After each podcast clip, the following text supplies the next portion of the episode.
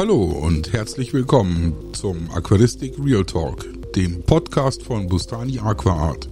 Mein Name ist Holger Hengstler und das ist meine Show. Ja, herzlich willkommen. Jetzt hau ich zum Wochenende nochmal einen raus, äh, weil ich mir gedacht habe, äh, die letzte Folge ist äh, erstaunlich gut angekommen. Ich hatte jetzt eh in den letzten Tagen vermehrte Zuhörer. Also dieser Podcast ist ja nach wie vor völlig winzig, aber wenn das so weitergeht, dann werde ich demnächst äh, Joe Rogan Konkurrenz machen. So sieht's nämlich aus.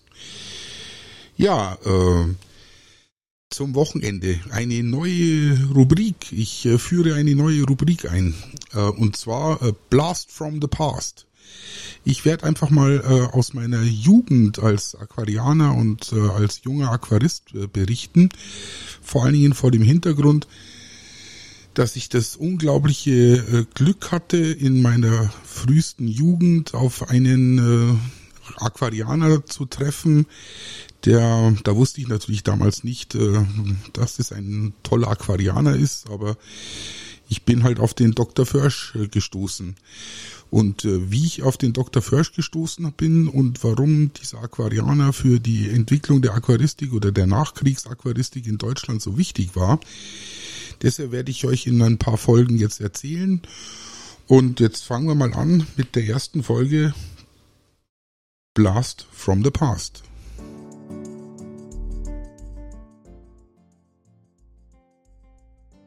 So, Blast from the Past. Ähm, 1980, 81 war ich 14, 14,5 Jahre alt. Und ähm, zum äh, zu Weihnachten, ich glaube, das war musste tatsächlich äh, das ähm, Weihnachten 80, 81 gewesen sein. Ähm, da habe ich von meinen Eltern ein Aquarienbuch geschenkt bekommen. Da waren ganz viele tolle Bilder drin. Und äh, ja, und äh, dieses Aquarienbuch, das äh, war jedes zweite Bild, vor allen Dingen was die Bilder von Kilifischen betraf, war vom äh, war gezeichnet mit äh, Copyright äh, Dr. Walter Försch. Und äh, ich war ganz begeistert von diesen Bildern. Es waren hauptsächlich Aphysemion und, und ein paar Epiplatis und auch ein Haufen Notobranchius-Bilder. Und äh, da habe ich mir gedacht, äh, ja, hm, irgendwie würde ich gerne diese Fische haben. Und was macht man? Es ist äh, die 80er Jahre. Da schreibt man einen Brief, und zwar an den Verlag. Da habe ich also da damals einen Brief an den Verlag geschrieben und habe gesagt, ja, ich habe dieses Buch und äh, da sind so tolle Fotos von so tollen Fischen und ich würde diese tollen Fische auch gerne haben. Und äh, ob ich, ob sie mich denn mit dem Dr. Walter Försch äh, in Verbindung bringen könnten, vielleicht hat der irgendwelche Fische zum Abgeben und äh, könnte mir da weiterhelfen. Und dann kam tatsächlich auch Wochen später dann, so war das damals, dann hat man da Wochen auf eine, eine Antwort gewartet, war da plötzlich ein Brief äh, von dem Verlag äh, im Briefkasten. Und äh, ja, da stand dann die Adresse vom äh, Dr. Försch drin mit freundlichen Grüßen und äh, ich könnte mich äh, nach Rücksprache äh, gerne bei ihm melden. Und dann war der unglaubliche Zufall, dass der Dr. Walter Försch auch in München wohnte und gewohnt hat. Und dann habe ich meine Eltern davon überzeugt, dass man da jetzt mal dringend anrufen muss und mal dringend mit dem Dr. Walter Försch äh, mal reden müsste. Und das war dann auch so. Mein Vater hat dann dort angerufen und äh, wir sind da auf äh, offene Arme gestoßen und der Zufall, dass wir auch in München sind, hat natürlich auch geholfen und es wurde ein, ein erster Besuchstermin äh, vereinbart. Und äh, dann hat mich äh, mein Vater da an einem Wochenende mal hingefahren. Der Dr. Försch hat in der Nähe vom Waldfriedhof gewohnt in, in München. Das war jetzt auch nicht so weit weg von uns. Und äh, bin ich da in sein, ja, so ein Einzelhaus ähm, ja, und dann bin ich da reingegangen. Und äh, ja, dann, dann war das so. Dann habe ich mich das erste Mal mit dem Dr. Försch unterhalten. Ich glaube, damals waren mein, meine Eltern oder mein Vater zumindest noch dabei. Die zukünftigen Besuche äh, fanden dann immer alleine auch, und zwar auch im äh, Zuge der, der Jugendgruppe des Münchner Aquarienvereins ISIS statt. Das war nämlich eines der ersten Dinge, die mir der Dr. Försch nahegelegt hat. Er hat gesagt, wenn du dich für Aquaristik und für Fische interessierst, dann solltest du auch dringend äh, in dem Münchner Aquarienverein in der ISIS, äh, das war sein Verein auch, also da, wo er auch Mitglied war, und äh, da sollte man da dringend auch Mitglied werden. Und das war dann auch das Jahr 1981, als ich dann äh, Mitglied im Aquarienverein ISIS München äh, wurde, der zweitälteste Aquarienverein äh, der Welt. Gegründet 1894. Und da hat sich dann auch ergeben, dass das eine kleine Jugendgruppe war. Waren fünf Leute. Äh, mit einem dieser fünf Menschen habe ich heute noch äh, regelmäßigen Kontakt und ich würde ihn als äh, einen meiner ältesten Freunde bezeichnen.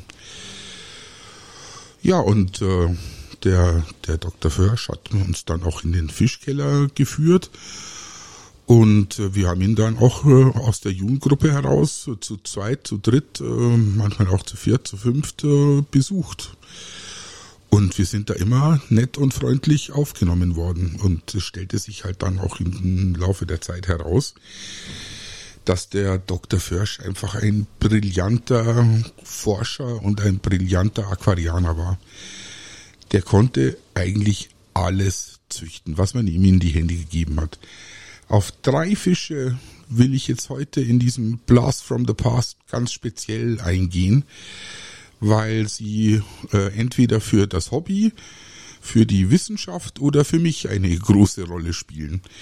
Wir fangen an mit dem Fisch, der im Hobby eine große Rolle spielt.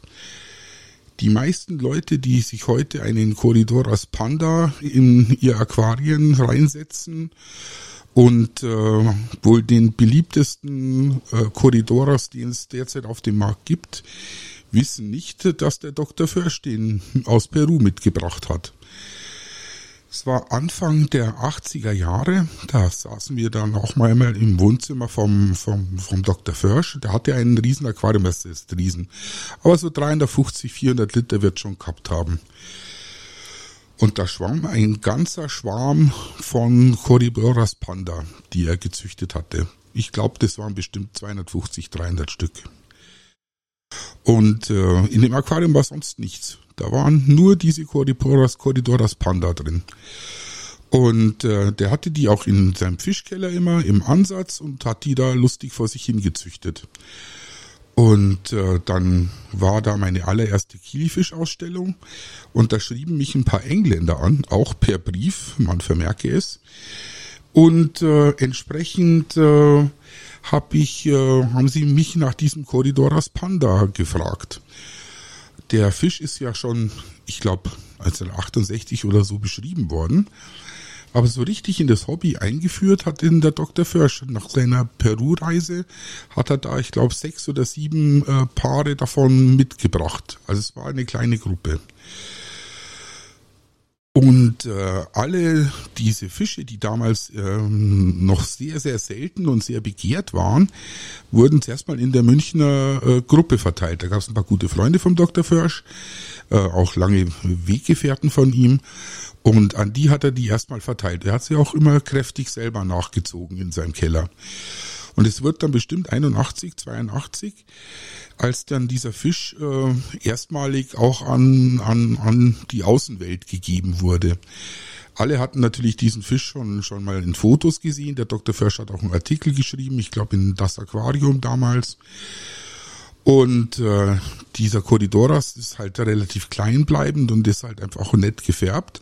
Und es, es entstand so ein richtiger Run nach diesen Fischen. Also die ersten Fische, die dann vom Dr. Försch auch nach außerhalb gegeben wurden, die habe ich tatsächlich äh, ein paar Engländern damals in die Hand gedrückt. Ich glaube, sechs Stück äh, waren's Und äh, muss 81 oder 82 gewesen sein.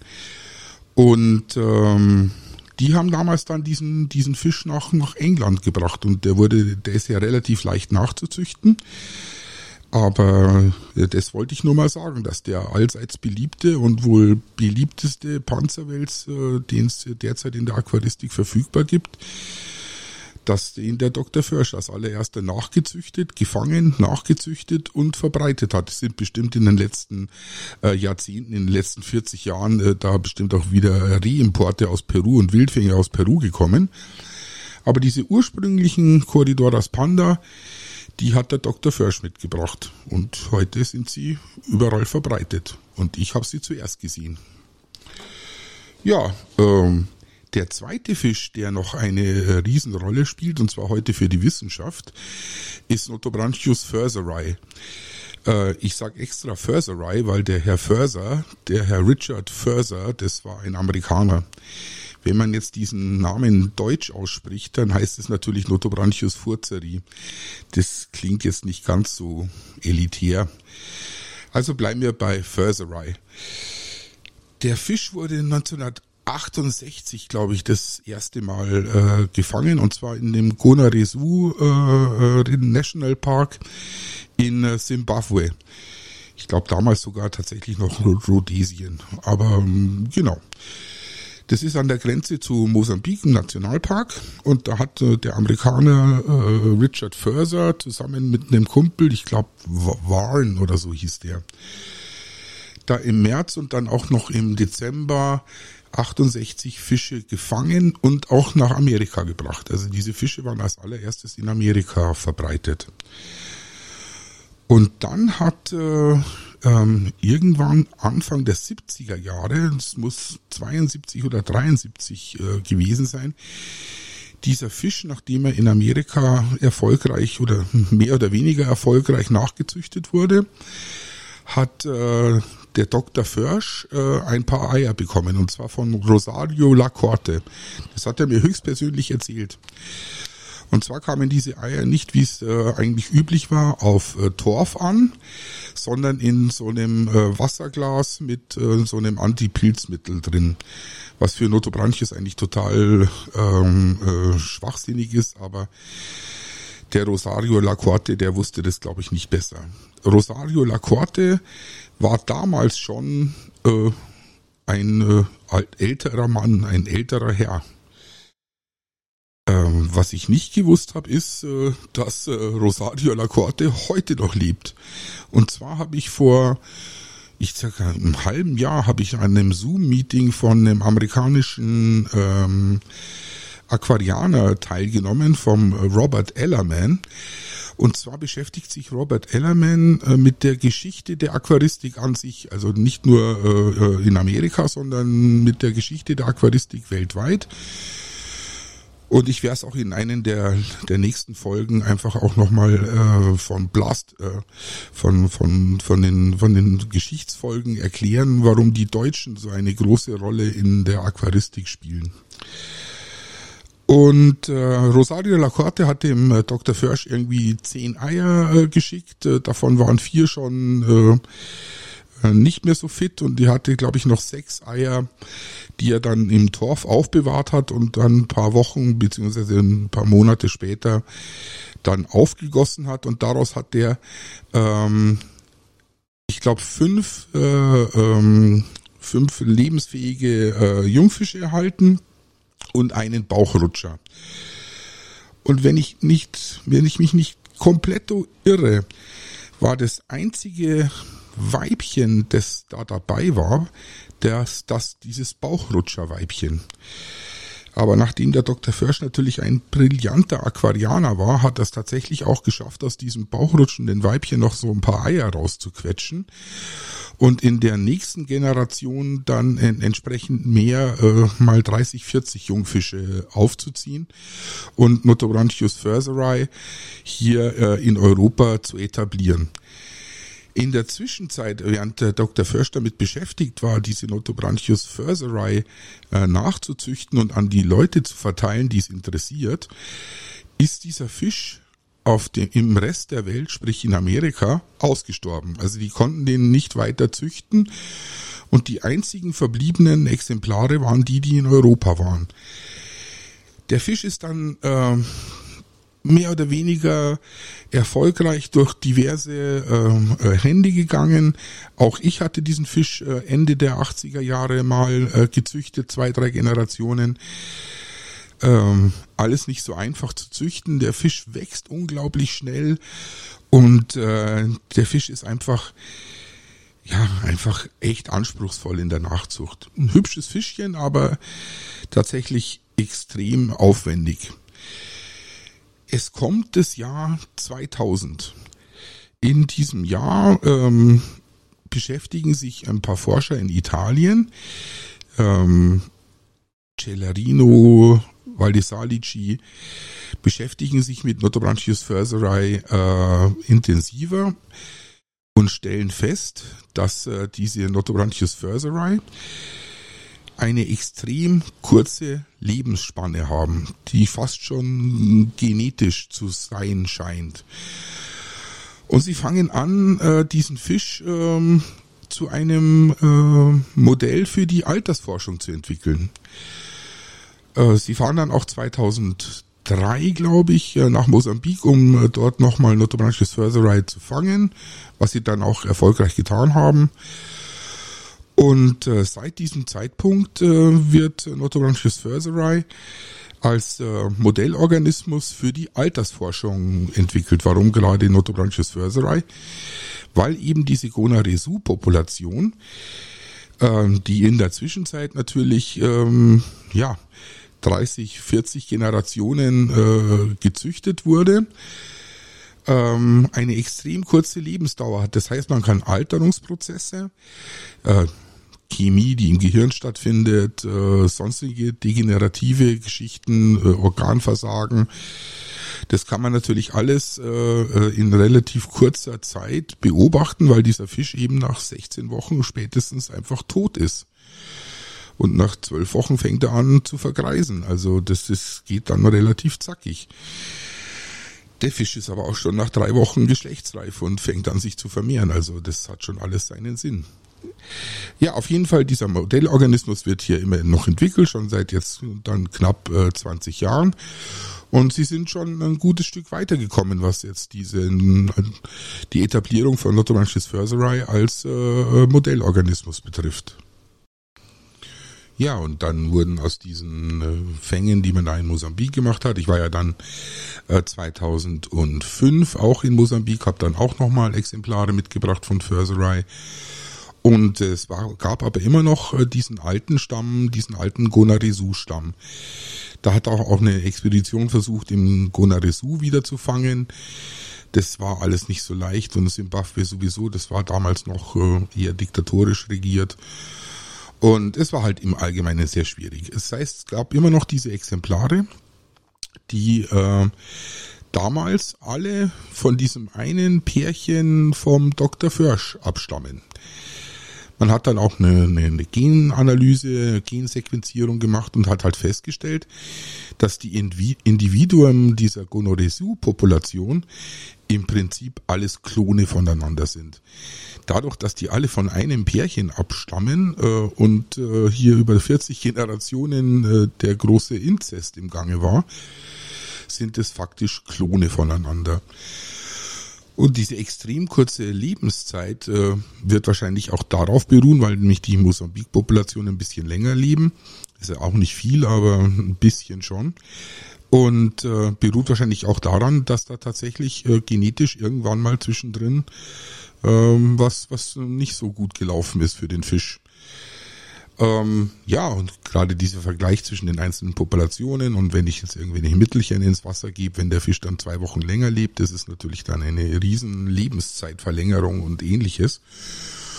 Ja, und das forschen sie lustig mit dem, mit dem Gonaresu und den anderen Populationen, unter anderem auch einer Population, äh, die ich gefangen habe forschen sie jetzt an der Uni in Jena und äh, in Pisa und äh, ja auch in der Zwischenzeit glaube ich auch in Amerika an zwei drei Stellen. Und äh, die Frau, die die allerersten Gensequenzierungen und die Genanalysen des Genoms dieses Fisches komplett durchanalysiert hat, äh, die Susanne Schorjes, das kann ich ja durchaus erzählen, äh, die kenne ich persönlich und die hat mir damals äh, schon die ersten Ergebnisse gezeigt, bevor sie noch überhaupt veröffentlicht wurden. Und es war wirklich äh, erstaunlich, wie unterschiedliche Individuen ein völlig identisches Genom haben könnten. Also wie wenn es Klone wären. Ja, und äh, das, was heute als Modellorganismus für die Altersforschung herhält, sind alles äh, Nachkommen der, ähm, der, der Notobranchius furseri, die der Dr. Försch 1972 oder 73 war es, äh, gezüchtet hat. Ja, jetzt wisst ihr, was für eine große Nummer der Dr. Försch war. Und äh, ja, da habe ich eigentlich vorhin zu Ende erzählt, dass äh, warum Rosario Racorte noch lebt. Das muss ich mir, glaube ich, nachher nochmal anhören. Ich bin mir nicht sicher, ob ich das erzählt habe. Ja, dann, äh, ja, der Fisch, der jetzt dann, äh, sagen wir einen, der fürs Hobby wichtig war, einer, der für die Wissenschaft wichtig war und jetzt gibt's noch einen, der für mich wichtig war. Äh, muss auch Anfang der 80er gewesen sein. Ist damals äh, Lothar Segers mit Gerd Eggers und der Christel Kasselmann in Tansania unterwegs gewesen. Und damals haben sie das erste Mal ähm, Notobranchius species Ruhoi hieß es damals, am Ruhoi-Fluss in äh, Tansania gefangen. War ein völlig neuer Notobranchius und wurde dann später eben als Notobranchius agassi beschrieben. Und das war der allererste Notobranchius, den ich in meinem Leben in die Finger bekommen habe. Da hieß er noch Spezies Ruhoi und war noch ganz neu. Und äh, der Dr. Försch hat ihn mir damals dann gegeben. Der war auch der allererste, der diesen Fisch nachgezüchtet hat, weil der, der Lothar Segers und der Gedeckers, die haben die äh, Wildfänge zum Dr. Försch verfrachtet, weil die wussten, dass es der Mann ist, der das züchten kann. Warum hatte der Dr. Försch so eine Berühmtheit, was das Züchten von annuellen Kilifischen, also sprich Notobranchius und südamerikanischen Bodenleichern und ähnlichem, weil er faktisch nach dem Krieg diese Methode, dass man die Eier trocken legt und in Torf aufbewahrt, das hat faktisch der Dr. Försch erfunden. Der ist als allererstes draufgekommen, kurz nach dem Krieg, äh, also in den 50er Jahren, dass man diese Fische, äh, dass man dafür Torf verwenden kann und äh, wie man diesen Torf behandelt und wie man die Eier aufbewahrt. Das hat er in so haarkleinen Studien daheim in seinem Keller ähm, erforscht und hat es dann publik gemacht, dass das die Methode ist, um so annuelle Kilifische nachzusehen, dass die eben eine ganz lange Diapause brauchen, dass es auch manchmal monatelang dauern kann, bis sich die Eier entwickeln. Ja, und das hat der Dr. Försch herausgefunden. Und ich habe heute noch eine große, große Verbundenheit äh, mit dem Notobranchius agassi und es ist heute noch einer meiner absoluten Lieblings-Notobranchius äh, und Lieblingsfische, weil ich eben damals äh, ein äh, Pärchen von Dr. Försch bekommen habe und das auch damals dann schon erfolgreich unter seiner Anweisung und unter seiner Obhut nachgezogen habe damals noch im Kinderzimmer bei meinen Eltern. Ich hatte dann relativ schnell auch äh, einen Keller, äh, einen Keller bei uns im Hause okkupiert. Gab es einen Stromanschluss, der die Waschküche war nicht weit entfernt und da habe ich dann damals meinen meinen Fischkeller eingerichtet. Ich hatte dann im zarten Alter von 16, 17 Jahren, hatte ich dann schon mal so 80 Becken im Keller stehen, wo ich lustige Notobranchius und ähnliches gezüchtet habe. Aber angefangen hat alles mit diesem Pärchen Notobranchius agassi. Und ich möchte nicht prahlen, aber ich glaube, ich habe in der Zwischenzeit in meinem Leben 30 unterschiedliche Populationen von Notobranchius agassi in Tansania gefangen und äh, ins Hobby gebracht. Und äh, davon gibt es auch noch ein paar, die heute äh, nach wie vor in den Kilifischkreisen zirkulieren eine der schönsten Populationen, die ich äh, jemals gefangen habe, ist äh, dieser Kibiti Utete von 2012, glaube ich, war der. Das ist ein fantastischer roter Eggersee, so ein blau-roter Eggersee. Äh, echt brutal. Ich habe auf meinem Insta vor ein paar Tagen mal ein Foto gepostet von diesem Fisch, den mein Kumpel Robert äh, immer noch äh, hält, seitdem er 2012 da diese Wildfänge von mir bekommen hat. Und äh, nach wie vor eine super schöne Population. So, Blast from the Past. Das ist doch mal eine Sache, oder? Machen wir das jetzt öfters, oder? Ich würde schon sagen. Soll ich eigentlich die Musik so im Hintergrund so leise mitlaufen lassen?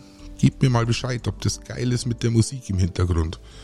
Wenn man da so weiter vor sich hin quatscht und die Musik im Hintergrund ist, ob das was Gutes ist. Ja, machen wir jetzt kurz noch einen Daily Rant, oder? Oder ist das Thema zu bitter für einen Daily Rant? Das weiß ich jetzt nicht. Ich glaube, wir machen einen Daily Rant.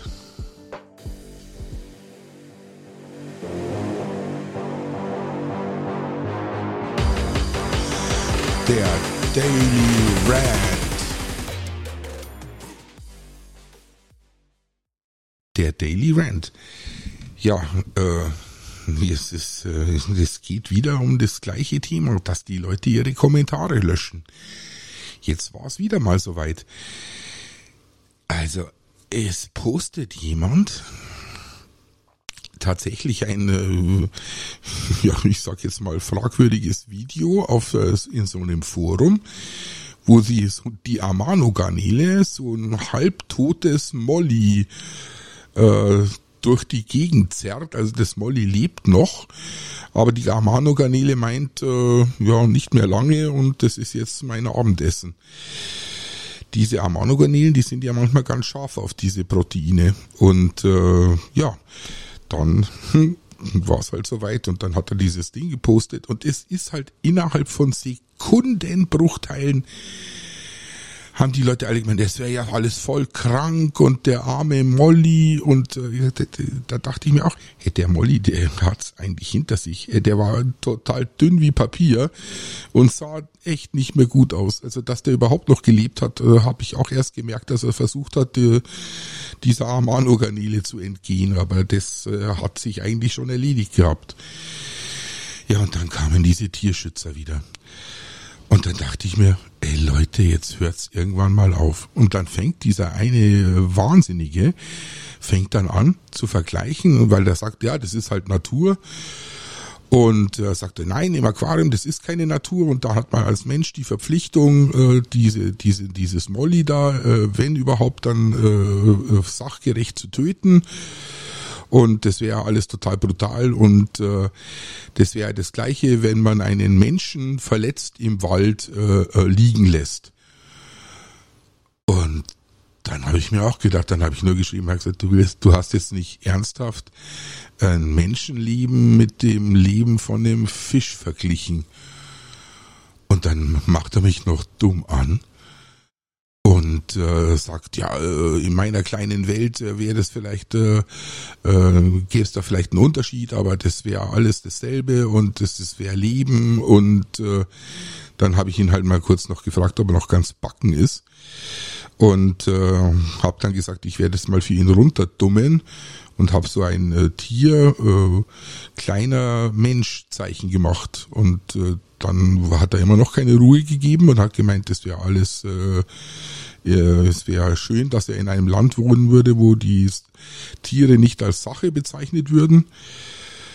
Und äh, es gibt ja dann zwei Möglichkeiten, wie man so eine Diskussion beendet. Entweder man bringt einen Nazi-Vergleich, äh, siehe Besatz-Nazi. Dann ist ja nach Gottwünschem Gesetz äh, die Diskussion zu Ende. Oder ich habe eine neue Methode entwickelt, um so Diskussionen zu beenden. Ich poste nämlich dann immer nur einen Link zu einem YouTube-Video von der schönen Kapelle KIZ aus Berlin. Und dieses Video heißt Unterfickt und geistig behindert. Und da poste ich nur den Link. Dann kommt da automatisch dieser YouTube-Link in, diese, in diesen Kommentar hinein. Äh, ich schreibe dann gar nichts mehr dazu. Ich, immer nur. Und dann steht dann ganz groß unterfickt und geistig behindert. Und das Schöne ist, man kann mir gar nicht vorwerfen, dass ich ihn beleidigt habe, weil ich schreibe dann immer nur so, ich habe den Soundtrack für dein Leben gefunden. Brauchst mir nicht danken dafür. Ja, dann poste ich das. Hey, zwei Minuten später war der Kommentar wieder gelöscht. Sag ich mir, Leute, jetzt hört's mal auf, hey. Das nervt nicht. Jedes Mal, wenn Sie mit Ihrer Diskussion am Ende sind, löschen Sie Ihren Kommentar. Jetzt sag, hey, grow a pair.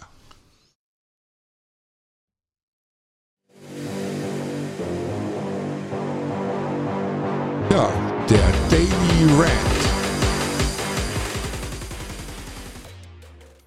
Jetzt haben wir es dann bald schon wieder komplett hinter uns gebracht. Und äh, ja.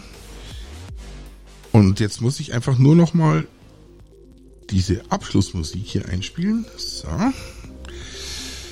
Ja, äh, ich bin mir immer noch nicht sicher, ob ich das mit Rosario Lacorte erzählt habe. Auf jeden Fall war Rosario Lacorte ist schon damals ein äh, alter Mann und vor einem halben Jahr war ich in so einem Zoom-Call mit dem Robert Ellerman und in diesem Zoom-Call war Rosario Lacorte. Rosario Lacorte ist 96 Jahre alt, saß da äh, in diesem Zoom-Call und äh, äh, im Rollstuhl mit so einem Sauerstoffgerät äh, in der Nase und äh, wurde dann am Ende des Tages, als dieser Call zu Ende war, von einer äußerst attraktiven jungen Dame äh, hinfortgefahren. Also in seinem Rollstuhl. Also dem geht's nach wie vor gut. 96 Jahre alt und nimmt an Zoom-Calls teil. Ja, jetzt äh, spielen wir noch mal Musik und sagen, das war er der Podcast von Bustani Aqua Art. Vielen Dank, bis zum nächsten Mal.